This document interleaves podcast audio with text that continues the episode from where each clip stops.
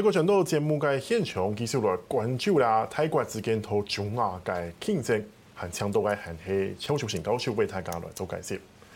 他说刚才我们要聊的，就是其实中亚跟中国这个这几年发展的关系哦，是互补的。我们来看，就是，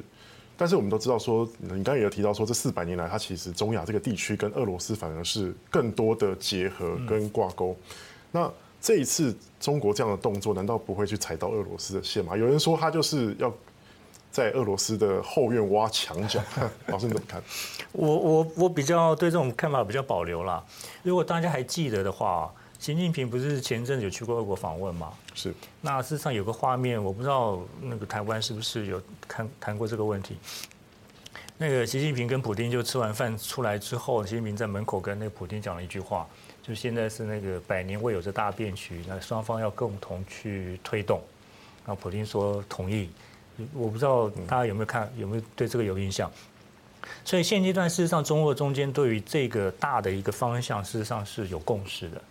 既然有共识的话，习近平就是就中国这次找了五个国家开这个会，老实说，我个人认为事实上跟俄国事实上已经谈过这个问题，因为我们再看一下，就是前阵子，就是前几天吧。欧亚经济共同体曾经开了一个欧亚经济论坛，那习近平事实上有上去讲话，也就是说，呃，中国在这个部分事实上并不是在挖那个俄国的那个墙角或是后院，反而是在做一件事情，就是中国的上合组织和中国的一带一路这件事情要跟俄罗斯主导的欧亚经济同盟要挂钩，是要整合。就是让它形成一个平面跟立体的一个经济自由的共同共同区，我觉得这个恐怕是最大的一个最大的一个问题。因为中国跟如果这五个国家形成一个自贸区，但这个中亚国家事实上本来就是跟俄国形成一个自贸区，也就是说两个部分就事实上就可以就可以统一跟结合了，那会变成一个非常大的一个大的一个经济同盟跟市场。啊，只不过是两件事情挂在一起。是，我是因为我们有看到说，其实老师你刚才已经有已经有讲到说，这个普丁跟习近平有这个对方面有共识，而且其实也有具体的声明。他们在二零二三年的共同声明当中，其实就有讲到，就是要共同协调中亚政策。嗯，所以其实他的呃，他中俄之间在中亚这一块，其实没有我们想象的这么竞争。不会，呃，我个人是两边是在合作。我觉得他们的分工非常清楚，一个就是经济问题、贸易问题，那个俄国真的没能力去帮中亚中亚五个国家，除了少部分就是中亚国家到俄国打工赚钱以外，那这说真的，他们在这个部分，俄国对在经济这方面对中亚五国真的帮助不是很大，呃，所以这部分就只能靠靠中国。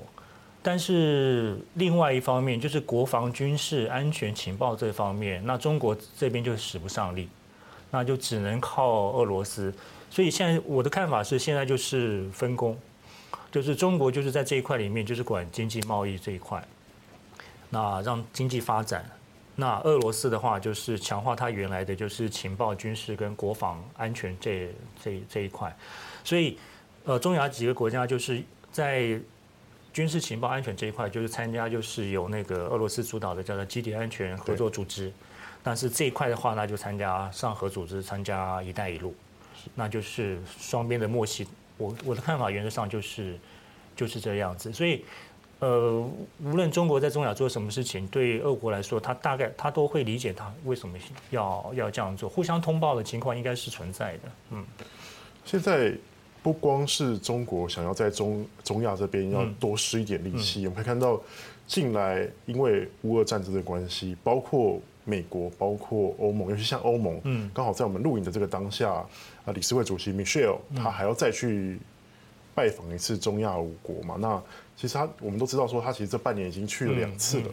为什么最近这个欧美其实这么的重视这个区域？其实就是俄乌战争的问题啦。那俄乌战争之后，就中亚的国，中亚五个国家，那原基本上是处于中立状态嘛。那大家都知道，你中立的话，事实上也就没有参与制裁。那既然没有参与制裁的话，那俄国在大后方基本上就有一个很余那个很大的一个空间，得到得到缓冲。所以美国跟那个欧盟，特别是美国，事实上不断的对中亚几个国家施加施加压力，要他能够明确的，就是能够参加，就是制裁制裁制裁俄国。但是到目前为止，到目前为止，除了就是那个哈萨克在偶尔会谈这个问题以外，其他几个国家基本上不谈不谈这个问题。所以这就为什么就是那个欧盟就是。呃，那个理事长他必须就是多跑几次，但是我我我的看法是，效果应该不会太好，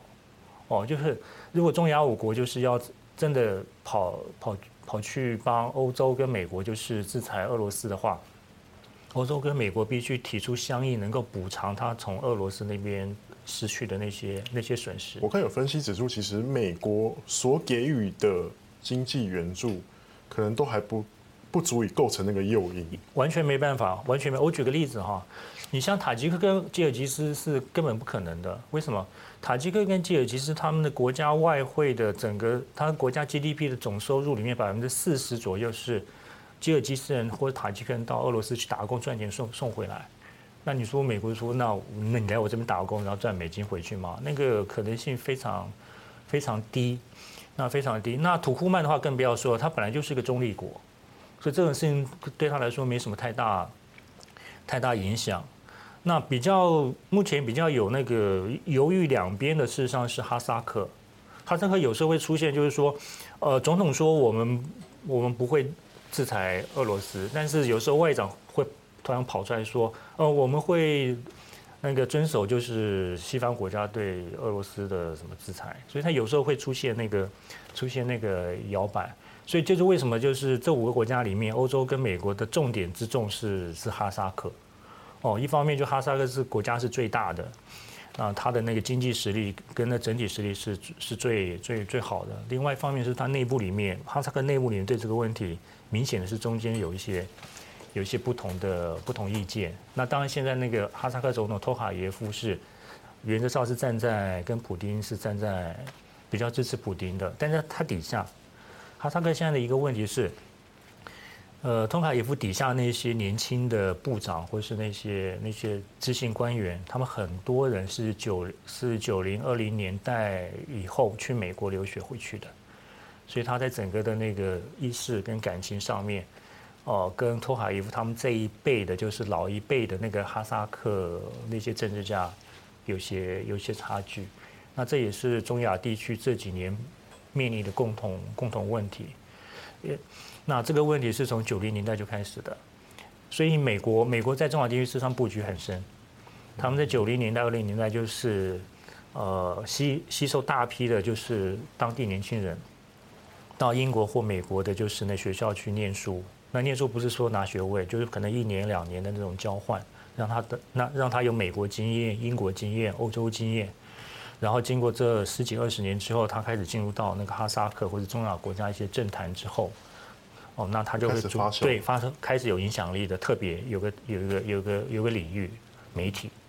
是媒体就是就是大众传播媒体、电视广播还有新媒体。现在所以有时候呃我们可以讲一件事情，就是虽然说目前看起来了，就目前看起来就是那个俄罗斯跟中国中间的关系还是很紧密。但是随着就是那个新一代的那些年轻人这样逐步上来的时候，那个恐怕真的会有一个很大，会有一些变化哦，而不是我们现在所看到这种样子。嗯，我当然你刚刚有提到，就是乌俄战争为整个局势也带来一些变化。当然，以往这个中亚国家看俄罗斯算是一个老大哥了。嗯嗯。现在俄罗斯是不是给反而也更需要中亚当他的枢纽了？其实其实倒不会耶，我倒我倒认为不会。俄国商贸到目前为止是老神在在了，认为说中亚不会不会跑得跑得多远了。那当然就跟俄国人自己的那个思维方式有些有些有些差别，有些差别。呃，这要看就是还是前面说过了，这五个国家有它的差异性。呃，比如说哈萨克这个国家就很有很大程度，它有那个能力跟那个跟俄国俄国就平起平坐。谈一些事情，比如说托卡耶夫有次就直接在彼得堡说：“我不会承认那个乌东那两个共和国了。”对对吧？但是那土库曼他就中立国，他根本什么事都不管，那也也弄不到他身上。那剩下就是塔吉克跟吉尔吉斯，我说过，原则上没办法啦，他就是小弟。对，那乌兹别克呢？乌兹别克就是到目前就是他想学哈萨克，就是走独立外交，这非常明显的啊。但是他的能力没有像那个，没有像哈萨克那么那么那么大，所以他在走平衡路线。那这种平衡路线是乌兹别克从卡林莫夫到到现在这个总统一直都在走的。所以这个五个国家里面，对中国和那个俄罗斯最难搞的，实际上是。实际上是乌兹别克，因为他一直强调他自己的独立自主性，有时候会那个会出现出现摇出现摇摆。嗯，那总归来说，就是其实俄罗斯还是需要在西方制裁的情况下，需要一个可能资金或者是什么资源的避风港。中亚应该就是一个，因为中亚因为中亚它没有受到制裁啊。所以那个很，然后中亚各国跟那个俄国是那个自由贸易区，就是人人员、物资、那个金、那个金钱，那个全部都是互通、互通有无的，那没有没有阻碍的。所以事实上，中亚这一块可以，呃，可以绕一圈，然后再再出去。那也就这也是为什么欧洲或美国时常会警告的这些国家，哦，就不要私底下就是做其他的小动小动作。但是没有办法，因为它本来就是一个。那个经济自由自由区，你你很难去，既然已经进去了，你很难就是那个强制他会做些什么什么事情。所以这个部分的话，呃，美国跟那个欧洲还要再加把劲，但是那个效果不一定能够那个非常明显。是，好，那最后一点时间，可不可以老师帮我们大概总结一下说，说包括这些中俄欧美在这个地方的进驻，那你看这个这个地这个区域的接下来。的短期之内，它可能会怎么发展？短期之内啊，因为那个拜登，拜登去年做了一一个决策，那个决策，呃，对美国的那个中亚战略来说，就是一个就是一个失败，因为他既然从那个阿富汗离开了，那就从阿富汗离开，那就表示说这个地区美国就是抽腿，他的那个留下一个真空，那留下一个真空的话，那谁能够补上去？那那就是那个啊，就是中国跟俄罗斯。就是补进去了，所以，呃，我们先不管其他地区哦，就中亚这个角角度上来看的话，美国它的那个影响力，在目前这个阶段，那事实上是中国、俄罗斯会比它要要好一些。嗯，是，好，好，谢谢老师，谢谢。